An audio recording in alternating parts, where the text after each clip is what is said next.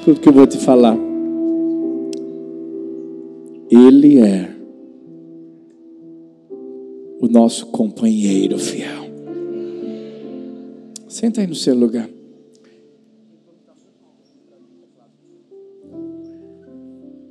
Ele é o seu companheiro fiel.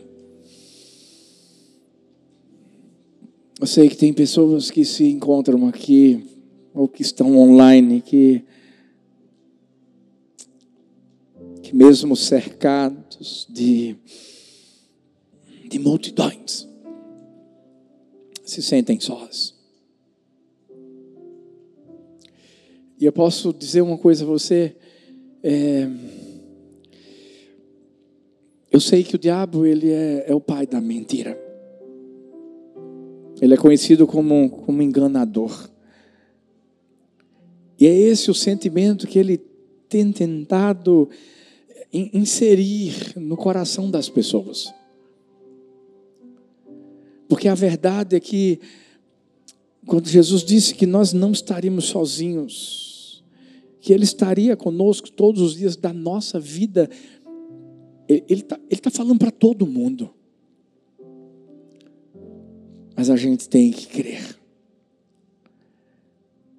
Porque os sentimentos vão, vão falar o contrário. A nossa humanidade vai tentar fazer com que os nossos olhos físicos sejam aqueles que, que conduzem a nossa vida. Hum. Mas eu garanto uma coisa para você. Se você fechar seus olhos, pode ter certeza de que mesmo sem você ver qualquer coisa, Ele está lá. Porque Ele está aqui. Hoje a gente vai falar sobre um, um homem que soube ter essa essência. A essência de Deus. A Bíblia diz que nosso Deus é conhecido como Emanuel, o Deus conosco. E sabe por quê? Porque uma das coisas que Deus sempre ensinou é que ninguém pode viver sozinho. A gente, a gente precisa do calor humano. A gente precisa ter uma família. A gente precisa entender que, que ninguém aqui é uma ilha. E por isso que, vê que coisa interessante, tudo que Deus criou lá em Gênesis, no Éden, ele dizia era bom, era bom, era bom, era bom. E quando ele fez o homem, disse que era muito bom. Mas tem uma coisa que Deus vai dizer que não era bom. E a Bíblia diz que Deus disse assim: não é bom que o homem fique só. Por isso vou fazer uma, uma auxiliadora.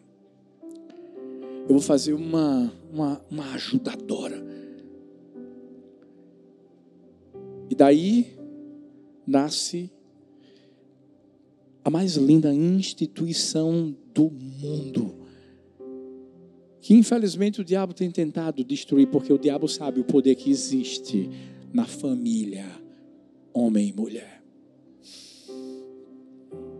Mas a gente vai perceber o coração de Deus justamente desde do princípio de tudo. Quando Deus ensina a importância do se relacionar. E por isso, que a Bíblia diz em Gênesis que Deus sempre descia para o quê? Para bater um papo com Adão, com Eva, para se relacionarem, para confessar, para abrir o coração. E se chama o quê? Amizade. Posso, posso fazer uma pergunta para você e você vai responder para você mesmo, para você mesma. Você, você tem amigos?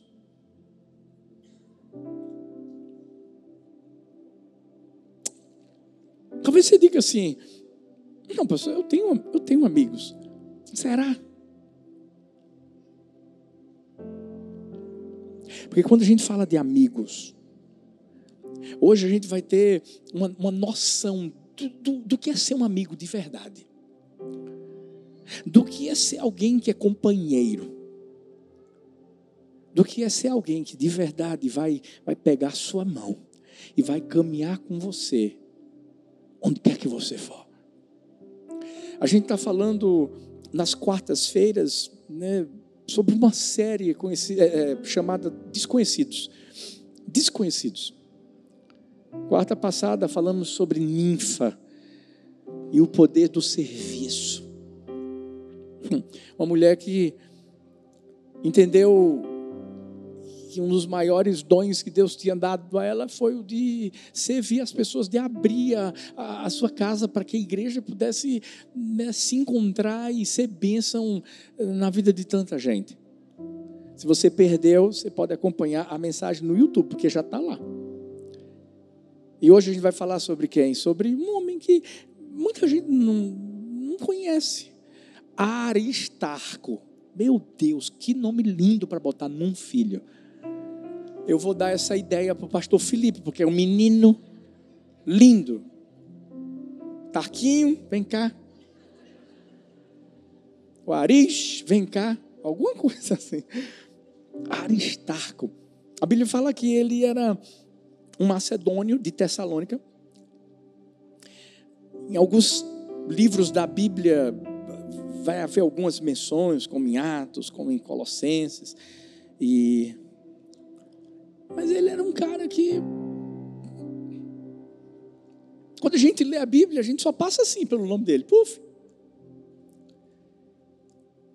Eu não sei se você está percebendo, mas essa série, a gente está tentando ressignificar essa palavrinha relevante, influente. Por quê? Porque algumas pessoas acham que estão sendo influentes se, se elas tiverem muitos seguidores nas, nas mídias, nas redes sociais. Algumas pessoas acham que elas serão relevantes se elas simplesmente é, forem famosas e, e, aparecerem em alguma coisa e os holofotes estiverem né, sobre elas, mas tem muita gente que tem sido tão usada por Deus e ninguém sabe o nome. Ninguém. Mas quando a gente chegar lá no céu, você vai ver o galardão que essa pessoa vai receber. Porque ninguém faz, e é isso que a gente precisa aprender na igreja do amor e na igreja do Senhor. Ninguém está fazendo nada para aparecer, a gente está fazendo para que ele apareça. Sabe? Não é para fazer o, o, o, nosso nome conhecido, mas o nome daquele que um dia simplesmente apontou o dedo para mim para você e nos escolheu. Existem pessoas que vão estar nos holofotes, mas existirão pessoas que você não vai nem saber o nome. Mas eu vou te dizer uma coisa, meu Deus do céu, essa pessoa tem sido tão usada quanto aquela que é muito conhecida.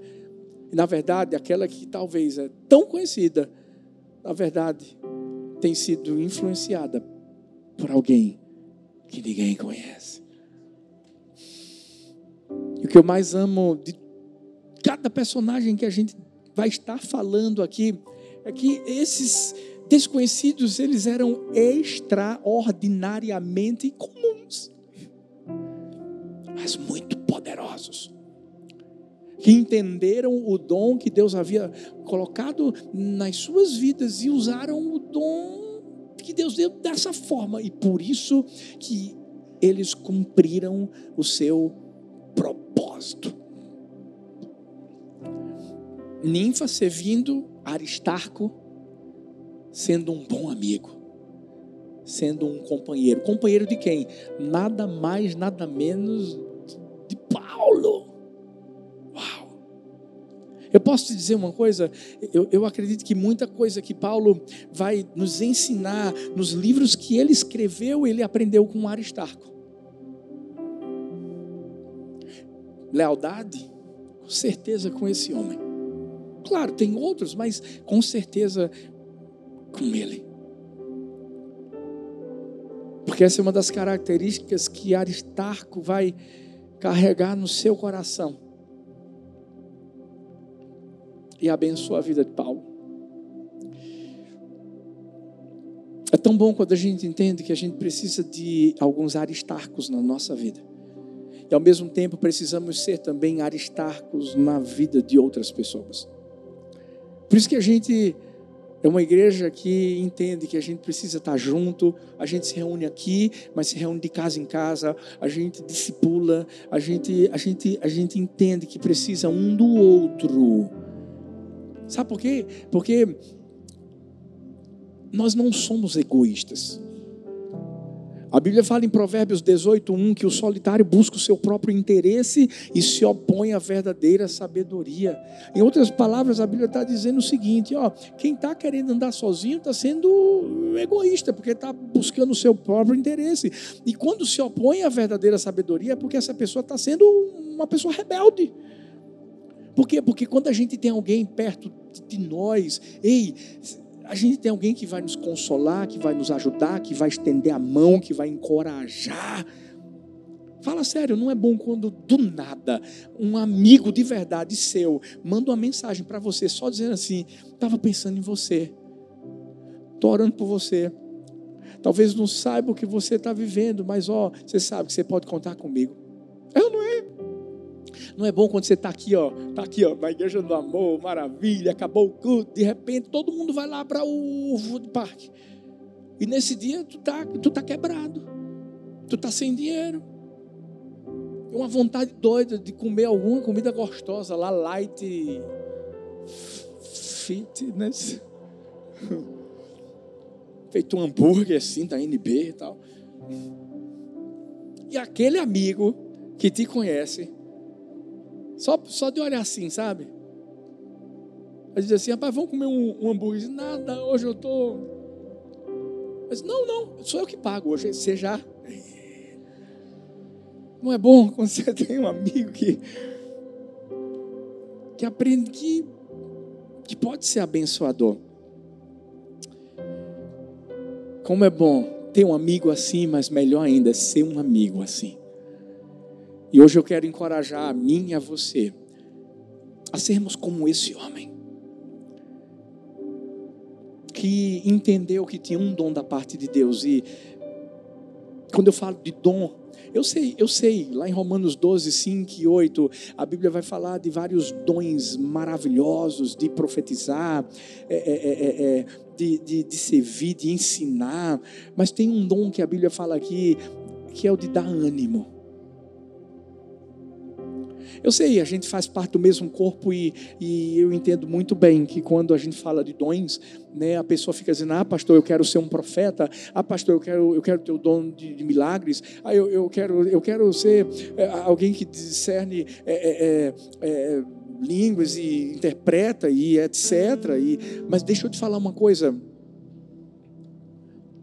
Existe um dom tão poderoso que pode ser usado de uma forma tão, tão comum e, e simples, mas ao mesmo tempo tão eficaz, que é o dom de, de estar perto de alguém, de dar ânimo a essa pessoa, de encorajar essa pessoa. Ah, pastor, mas é porque esse dom é um dom assim, sabe? Que ah, eu, eu uso de um lugar, um lugar assim mais fechadinho, ninguém vê. É na minha célula. É, na célula. Vê que coisa interessante, porque Jesus foi o melhor companheiro para os seus discípulos. E ali Jesus estava dando ânimo a eles. Ali Jesus estava fortalecendo eles. Era a célula de Jesus. E olha o que cada um se tornou. Você já parou para pensar que você pode ser alguém que vai impulsionar a vida de tantas pessoas a serem, viverem e fazerem o que elas jamais imaginariam seriam, fariam, viveriam. Aristarco vai nos ensinar muito bem isso. Sobre ser esse companheiro leal, sobre ser alguém que vai estar ao lado de uma pessoa. Porque se ela cair, ele vai levantar. E o que, que a gente aprende em primeiro lugar com Aristarco? Que um bom companheiro não desacredita, mesmo diante da oposição. Em Atos 19, a gente vai ver Paulo sendo muito usado por Deus. Muita gente estava crendo na mensagem que ele estava passando. As pessoas começavam a confessar é, é, seus pecados, as mais obras que estavam, infelizmente, realizando, pessoas que eram ocultistas. A Bíblia diz que elas estavam queimando publicamente tudo que tinha. E a palavra estava se difundindo, estava se fortalecendo. Gente, muitos milagres eram realizados através de Paulo. A Bíblia diz que lençóis, imagina, aventais eram levados só para serem colocados, isso de Paulo, de Paulo, para serem colocados sobre os enfermos e os enfermos eram curados. Paulo orava pelos cristãos e o Espírito Santo de Deus descia de uma forma impetuosa. Eles começavam, começavam a falar em línguas e a profetizar. Paulo estava sendo muito usado por Deus. E, e, e aprenda uma coisa: quando eu e você estamos sendo muito usados por Deus, pode ter certeza de que vai vir oposição. O diabo vai ficar com muita raiva e vai se levantar, obviamente. Sabe, quando a gente se coloca à disposição para servir alguém, ou, ou para abrir uma célula, ou para ou estar né, tá, tá em um ministério, é, ser usado de alguma forma por Deus, escuta, o diabo fica endemoniado. E ele começa a se levantar de tal forma para tentar o quê? Atingir a nossa vida, desanimar o nosso coração. Eu já tive experiências de, de, de ouvir ouvi mesmo o diabo falando, claro, uma pessoa endemoniada, dizendo assim: Eu vou matar sua filha. Interessante, por que o diabo disse: Vou matar sua filha? Porque a primeira tinha morrido. É como se ele quisesse dizer assim: Vou acabar com você de novo. Mas ele não sabe. Que a minha primeira filha não morreu por causa dele, não. Deus permitiu. Mas que para que ela fosse uma semente que, que caísse na terra e que produzisse muito fruto. Já ouvi o diabo dizendo assim: Eu vou acabar com o seu ministério. Porque eu sei. Engraçado, ele pensa que é meu. Não, não, não, não. Ele não tem como acabar com algo que não é meu, é do Pai. Bem! Ou seja, o diabo sempre se opõe quando Deus está usando a nossa vida. Mas nem mesmo a pior das oposições pode parar a mim e a você, que somos filhos de, de Deus. Por isso que a gente vai ver em Atos 19, quando Paulo está sendo muito usado, sabe, o diabo vai se levantar. É, é, tem um ourives lá chamado Demétrio, que fazia ídolos de prata, né, num templo de uma deusa chamada Artemis. Ele ganhava muito dinheiro com isso. E sabe o que aconteceu? Paulo começou a pregar, as pessoas começaram a se converter, e aquele lucro que o cara tinha né, começou a cair por água abaixo, porque as pessoas começaram a ver que aquilo era idolatria. Hum. Aí começou o quê? Uma confusão generalizada. Mas, pastor, por que o senhor está contando tudo isso? O que é que isso tem a ver com Aristarco? Sabe o que é? É que quando houve esse tumulto todo, o povo foi às pressas para, para, para o teatro, mas, mas viram que Paulo não estava lá. E sabe quem foi que levaram para lá? Gaio e Aristarco. E Paulo estava doido para ir para lá, para se apresentar, para se defender, mas os discípulos diziam: vai não, vai não. Eu tenho certeza de que um dos que disse não foi Aristarco. Sabe por quê? Aristarco, diante de toda aquela oposição que viu que Paulo estava vivendo, ei, ei, ei, ele não desacreditou de Paulo. Porque é engraçado, deixa eu dizer uma coisa: tem gente que está com a gente no momento em que a coisa está boa, mas quando aperta, quando começa a perseguição, Você conhece um tal de Pedro? Que quando Jesus já estava preso, perguntaram para ele assim: Você é discípulo dele? Ele disse, Nada, sou não. Eu vou falar isso com muito temor, mas com muita autoridade, como um profeta de Deus. Nós vivemos últimos tempos e, infelizmente, vão ter muitos Pedros nessa fase da vida dele. Porque o cerco vai. E se eu e você não nos posicionarmos, vão perguntar a gente: você é cristão mesmo? Você é contra aborto mesmo? Ideologia de gênero? Ei, ei, ei. E se você ficar calado, meu filho, você pode até dizer: não, não conheço esse Deus, não, mas você vai para o inferno. Então, ou você se posiciona para mostrar que você é amigo de Deus e ele é seu amigão, e você não se desacredita dele. Ou é você que perde. Por isso que Aristarco, Aristarco quando foi para lá, gente, deixa eu te dizer uma coisa, Aristarco foi para lá sabendo que podia ter morrido. Mas ele estava lá dizendo assim: Eu acredito no teu ministério, Paulo. Eu sei o que Deus tem feito através de você. Deixa comigo, meu amigo. Essa oposição não é sua, não, é minha. Ele entendia o que era uma amizade verdadeira. Ele entendia. Ele sabia que ele não podia ficar omitido. Ele não podia simplesmente chegar lá, ficar calado no meio da confusão, fingir que não conhecia Paulo. Hum. Por isso que Martin Luther King disse: o que me preocupa não é o grito dos maus, é o silêncio dos bons. Hum.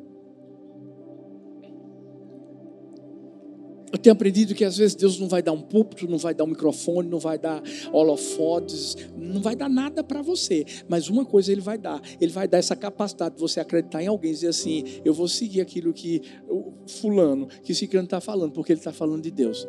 Vamos lá, bora, bora, bora, bora. E você vai seguir em frente. E você vai seguir em frente.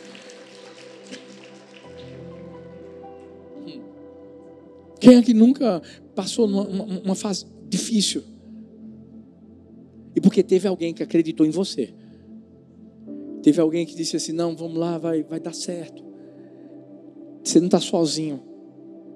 E você acabou simplesmente, sabe, não desistindo da, da, da, daquilo que você queria por causa dessa pessoa. Sabe? Uma célula, no trabalho, em qualquer lugar, gente, a gente pode ser essa pessoa que vai impulsionar os outros e, e não vai desacreditar mesmo diante das oposições. Sabe? Tem aqui um exemplo também de um cara que é desconhecido, por mais que ele fosse discípulo, mas ele não foi, uau, o discípulo. André, André era irmão de quem? De Pedro. Você sabia que, que André, primeiro, era irmão de Pedro? E segundo, você sabia que foi André que levou Pedro até Jesus? E você sabia que Pedro foi o principal líder da igreja? Mesmo com todas as besteiras que ele fez, mas ele tinha um coração que se quebrantava. E André não é tão conhecido. Mas eu vou te dizer uma coisa. Pedro, aquele momento em que ele fala no dia do Pentecostes e que 3 mil pessoas se convertem, só, só foi o que foi porque o irmão dele acreditou nele. Porque o irmão dele, André, podia ter ficado calado, não ter falado nada. Mas ele chegou junto. Sabe, mesmo que ninguém te conheça, mesmo que ninguém te aplauda por aquilo que você vai fazer na vida do outro, faça uma coisa. Invista, acredite, encoraje. Billy Graham foi o maior evangelista de todos os tempos. Mas você sabia que teve alguém que teve que evangelizar Billy Graham? Eu comecei a pesquisar quem foi que evangelizou, quem evangelizou, quem evangelizou. Não aparece. Mas eu fico imaginando esse cara no céu agora, com Billy Graham. E Deus dizendo assim: vem cá, Billy. Tu lembra desse cara aqui, ó? Foi ele que te levou a Jesus. Meu Deus. Ninguém conheceu ele, mas ó, Billy Graham foi o, o, o, o evangelista que mais pregou para o maior número de, de, de, de pessoas no mundo todo. Ei, você sabia que você pode ser, talvez, a próxima pessoa, o próximo instrumento que Deus vai usar para que o maior evangelista que vai superar Billy Graham se levante? Mas a gente tem que tomar uma decisão. Qual é a decisão, pastor? A gente tem que tomar a decisão de não desacreditar, mesmo diante das oposições. Sabe, Aristarco entendeu uma coisa, eu não sou bom em palavras não, mas rapaz, esse cara chamado Paulo, o caba é, é fera no falar e não são. Então, eu vou ficar do lado dele, eu vou ajudar ele. Por isso que quando a gente está posicionado e a gente está centrado naquilo que Deus nos chamou para fazermos, mesmo quando os nossos olhos humanos não conseguem enxergar, mesmo quando não há holofotes, mas a gente está lá celebrando e acreditando, Deus está fazendo algo grande na vida daquela pessoa. Um dia eu vou ver isso. Um dia eu vou ver isso. Acredite, encoraje. Um outro grande evangelista, Moody, que pregou o evangelho tanto na, na região dos Estados Unidos como na Inglaterra um ministério muito impactante. Você sabe como é que ele se entregou a, a Jesus? Ele trabalhava numa loja de sapatos. E a história diz que o seu professor de escola bíblica dominical, Edward Kimball, simplesmente foi tocado por Deus para chegar lá onde Moody trabalhava. Tirar ele do trabalho, botar ele no canto e o professor disse que tremendo, tremendo, sem saber muito bem o que estava fazendo, só falou para ele: olha, você tem que entregar a vida a Jesus, Deus vai te usar, e papapá. Mundo entregou a vida a Jesus e se tornou também um dos maiores evangelistas do mundo. Filhos, a gente precisa aprender uma coisa: não importa se o nosso nome vai ser lembrado ou não, o que importa é que nós vamos tomar a decisão de sermos instrumentos de Deus para acreditar nas pessoas.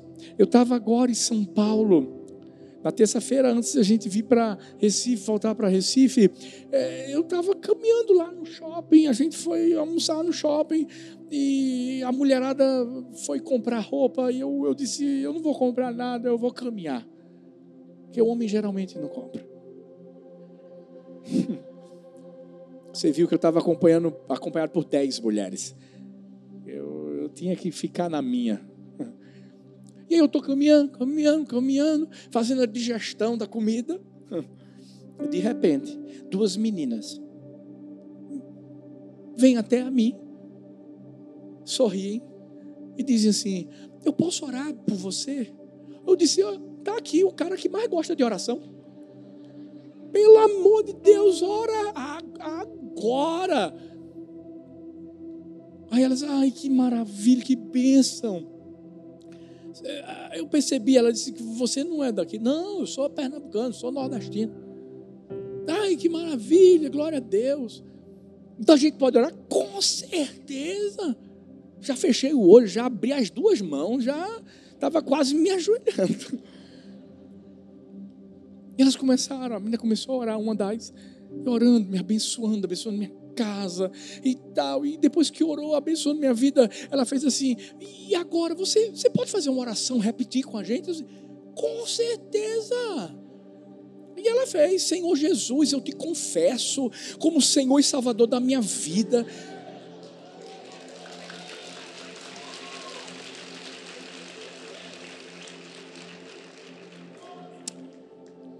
Sabe, foi tão lindo aquele momento. Depois que acabou a oração, eu disse assim: Eu só queria parabenizar vocês. Sabe por quê? Porque vocês estão fazendo a coisa certa. Vocês estão levando esperança para a vida de pessoas desesperadas. Vocês estão sendo luz para a vida de pessoas que estão em trevas. Olha, obrigado. Eu, sou pastor. Mas tu que ora por mim, pelo amor de Deus.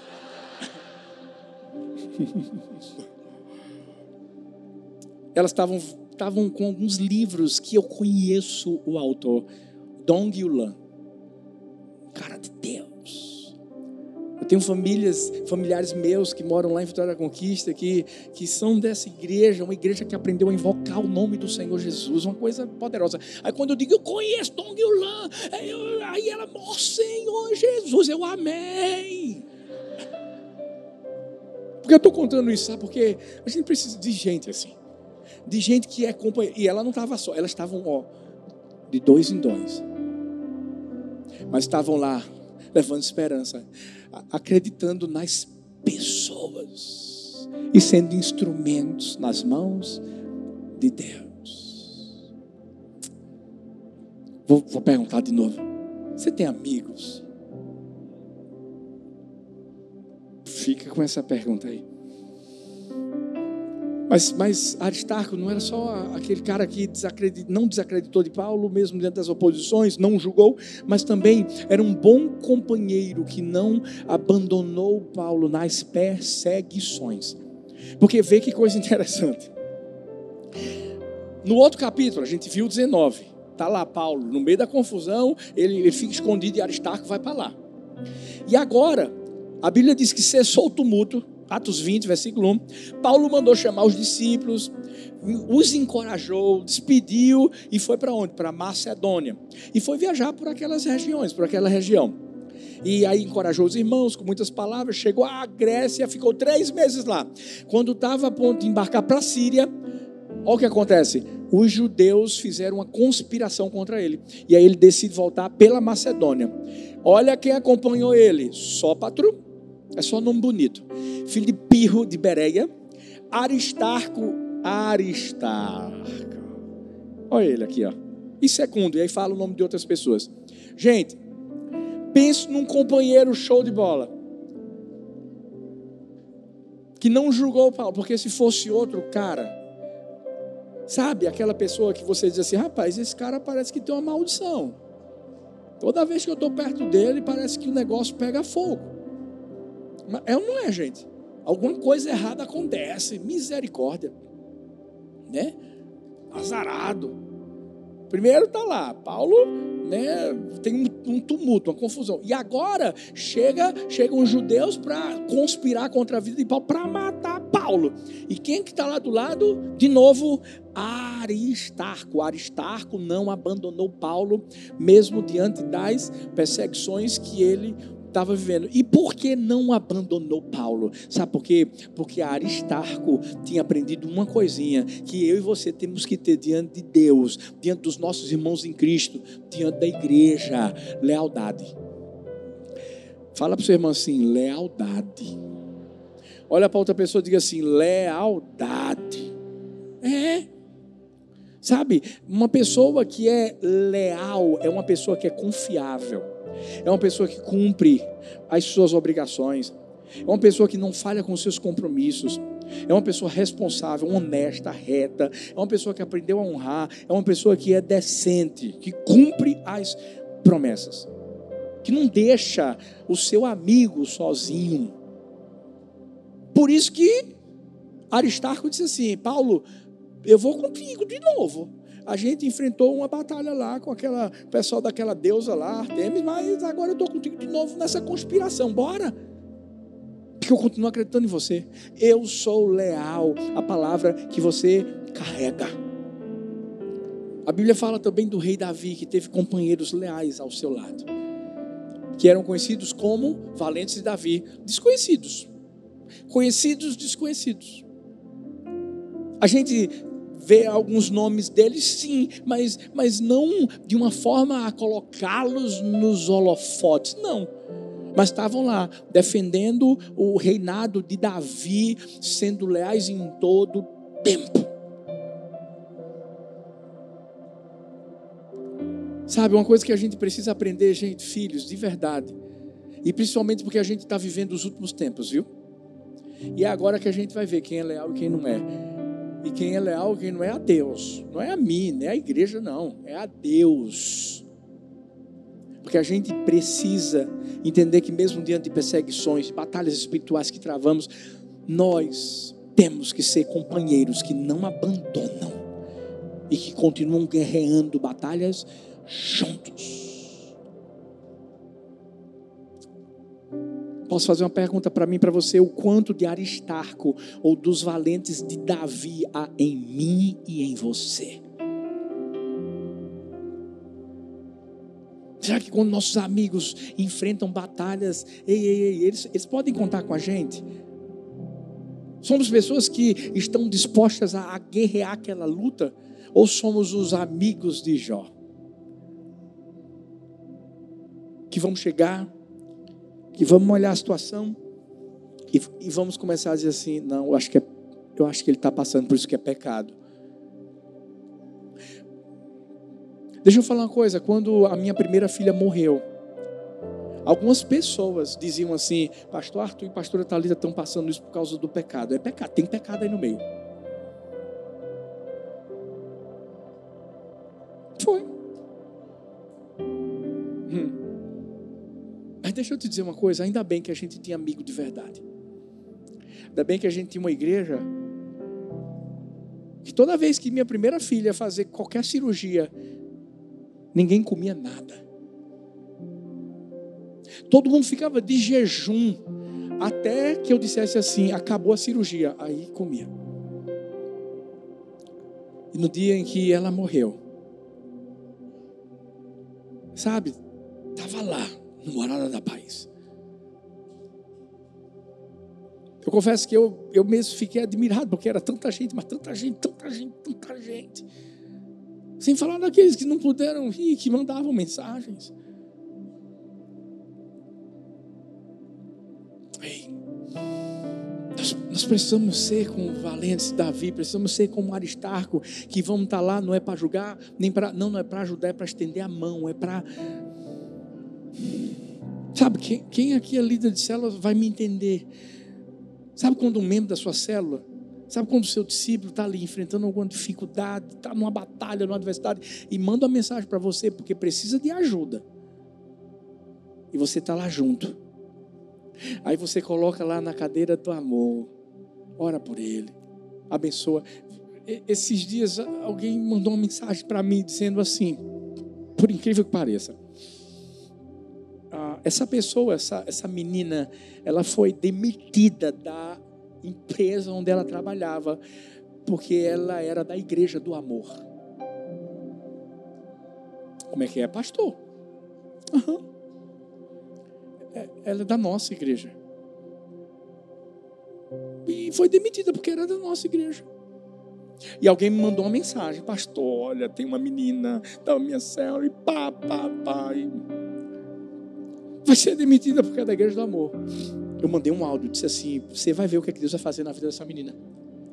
Porque eh, eh, ela não está sendo demitida porque é da igreja do amor, não. Ela está sendo demitida porque era de Deus. E Deus vai mostrar que é Ele que batalha as guerras dela. Mas a gente vai orar. A gente vai batalhar também. Hoje, eu recebi uma foto. Essa menina sorridente, toda alegre. Sabe por quê? Porque está trabalhando numa outra empresa, Deus já abriu a porta para ela. E ela está sendo bênção lá no lugar que Deus colocou. E ela vai crescer lá. Sabe, quando a gente é perseguido, o que, que a gente faz? A gente está sendo o amigo, a gente está sendo aquela pessoa que está chegando junto para orar, para jejuar. Hum. Ah, pastor, mas o senhor está falando de quem é líder de célula. Não, não, não, não. Isso não é algo que, que, que é só para líder de célula, não, gente. É para é todo mundo. Igreja do amor é família. É família. Tem que estar de mão dada mesmo. A gente tem que ajudar um ao outro. Claro, você tem que ir para uma célula. Você tem que, você tem que. Sabe por quê? É dessa forma que a gente vai saber o que, é que você está vivendo. É dessa forma que vai ter alguém que vai orar por você. É dessa forma que vai ter alguém que vai chegar junto, sabe? Na, na, necessidade que você tem da sua vida. Por quê? Porque a gente é corpo de Cristo. Eclesiastes 4, 9, 10 diz: melhor é serem dois do que um. Porque maior é a recompensa do trabalho de duas pessoas. Porque se caírem, um levanta o companheiro.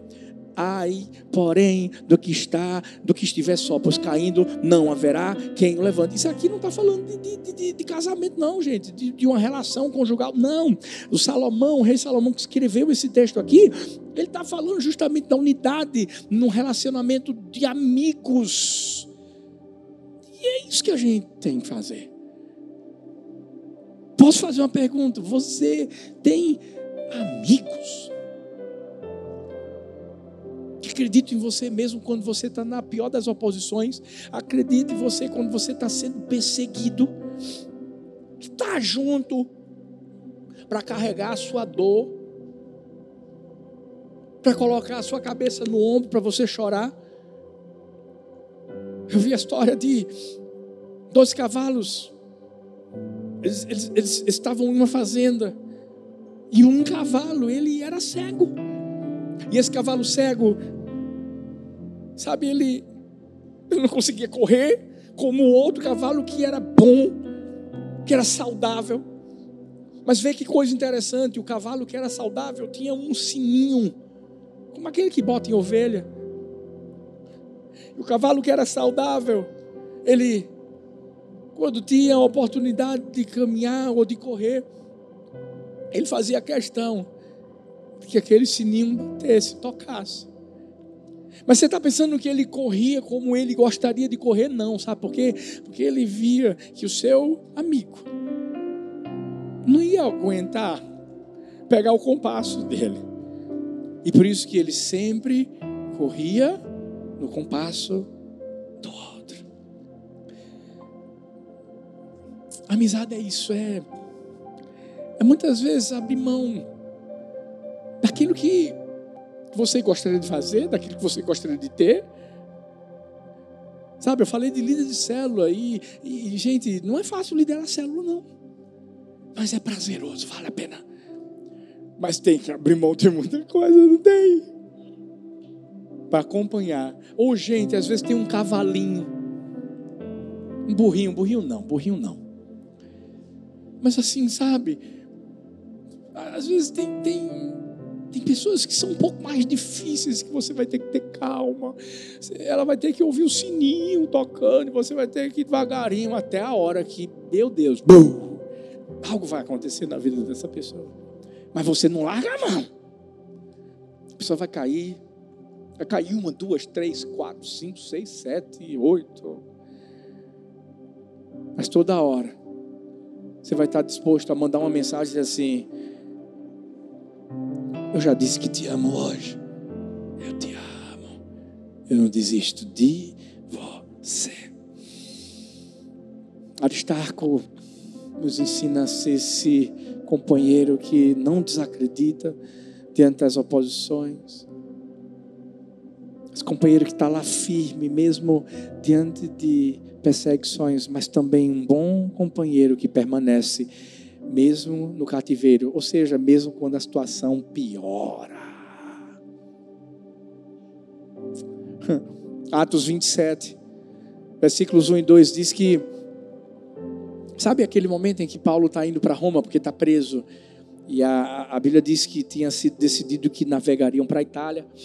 Paulo e quem? Outros presos. Foram entregues a um centurião chamado Júlio.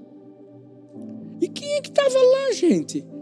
A Bíblia diz aqui: Aristarco, um macedônio de Tessalônica. Ó, posso te dar um conselho? Faça amigos que estarão dispostos a ir com você a qualquer lugar que você for. Amigos como Sadraque, Mesaque e Abidnego. É, é, peraí, peraí, peraí. É para entrar na fornalha, só os três então. A gente entra. E o bom é que quando a gente pensa que está só, vem o, o melhor amigo de todos.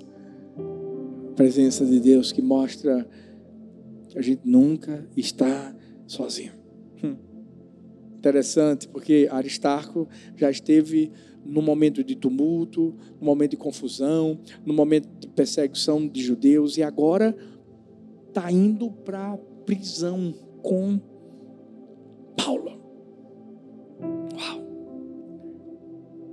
A gente passa a entender Provérbios 17, 7, que diz assim: em todo tempo um amigo e na angústia nasce o irmão. É, é quando a gente vê situações como essa aqui, ó. De um homem que podia. Podia ter dito assim: o quê? Paulo é doido. Eu vou seguir esse cara. Para onde ele vai? Parece que tem é, tumulto. Eu vou fazer nada, não. Eu vou ficar na minha. Mas Aristarco sabia o que Paulo estava fazendo. Paulo estava levando transformação a milhares de pessoas. Paulo estava tava levando o, o, mais puro evangelho, o, o amor de Deus. Paulo, na verdade, estava dizendo que qualquer pessoa que se arrependesse de seus pecados poderia ser transformada, porque um dia ele foi. E ele, como diz, era o pior dos pecadores. E o que, é que eu faço hoje, pastor? Hoje a gente precisa fazer a mesma coisa que Aristarco fez. Você talvez conhece alguém que está preso em uma vida de vícios, de prostituição, longe do Senhor. Talvez você conhece pessoas que foram decepcionadas com a igreja, com o corpo de Cristo, estão frias, sem buscar o Senhor. E a gente precisa ser o quê? Esse companheiro. A gente precisa ser alguém que, independente da situação que essa pessoa está passando, vai chegar lá como, pastor? Sabe, com uma palavra de encorajamento, não é com pedras, mas, mas com um abraço, com amor, com compreensão. A Bíblia diz que Jesus andava com pecadores, porque Jesus acreditava na transformação deles. Eu posso te perguntar: você tem amigos? Ou será que você tem pessoas que apenas querem zoar com você? Como os amigos do filho pródigo que estavam com aquele amigo do peito por causa do dinheiro que ele tinha, da diversão que ele podia proporcionar. Mas um amigo de verdade é um amigo que vai estar com você quando a situação apertar, quando tu estiver bem, ou mesmo quando você estiver lá no chão. Ele vai estar ali protegendo. Eu vi um vídeo e eu quero encerrar com isso. Queria que você ficasse de pé, por favor. Eu vi um vídeo de um, um adestrador de animais e ele, ele nessa hora está meio que agachado e está, e está alisando um, tigre. Ele não percebeu que havia um outro tigre lá atrás. E naquela hora, que o adestrador está alisando esse tigre aqui, o outro sai correndo para atacá-lo. E na hora, ia ter o ataque o tigre que ele estava alisando simplesmente entrou na frente e impediu que ele morresse. É isso que um verdadeiro companheiro faz. É isso que um verdadeiro amigo faz. A verdade é que quando eu perguntei se você tem amigos, eu vou te dar a resposta. Eu conheço um que eu posso te garantir que é o melhor amigo de todos.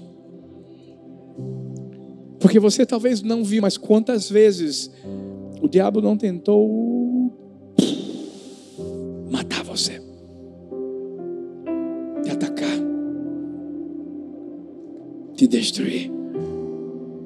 E sabe o que é que Deus fez? Entrou na frente como assim, pastor, entrou na frente? Foi através de Jesus. Porque quando Jesus foi à cruz do Calvário, sabe o que, é que ele estava fazendo quando abriu as mãos? Quando o crucificaram, ele estava dizendo assim: vocês podem tocar em mim, mas nos meus filhos não. Porque eu vou, eu vou me entregar por eles. Eu vou me dar por eles. E eu vou transformar a vida deles. para que eles entendam que a nossa amizade não é uma amizade passageira que se resume a um tempo que vai ser vivido na terra, mas é uma amizade que vai durar toda a eternidade. Olha para a pessoa linda que está perto de você e diz assim: Ei, você tem um amigo, Jesus. Olha para outra pessoa e diz assim: Ei, você tem um amigo, Jesus. Você online, você tem um amigo, Jesus, que nunca te abandonou, que nunca te deixou de lado, que nunca permitiu que a sua vida fosse ceifada por aquele que veio para roubar, matar e destruir.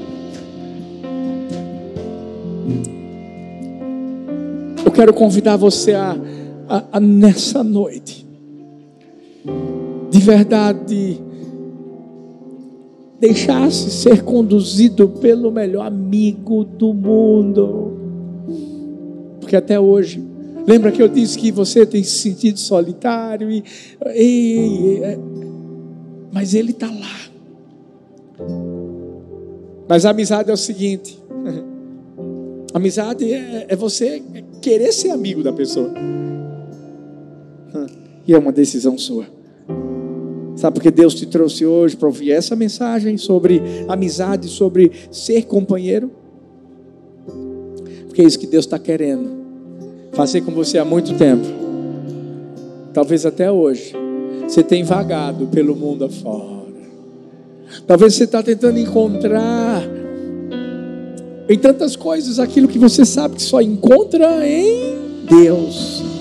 Mas hoje, diz assim comigo, mas hoje, fala mais forte, mas hoje, é, hoje tudo vai mudar. Quem crê nisso aqui, celebra o nome do Senhor Jesus.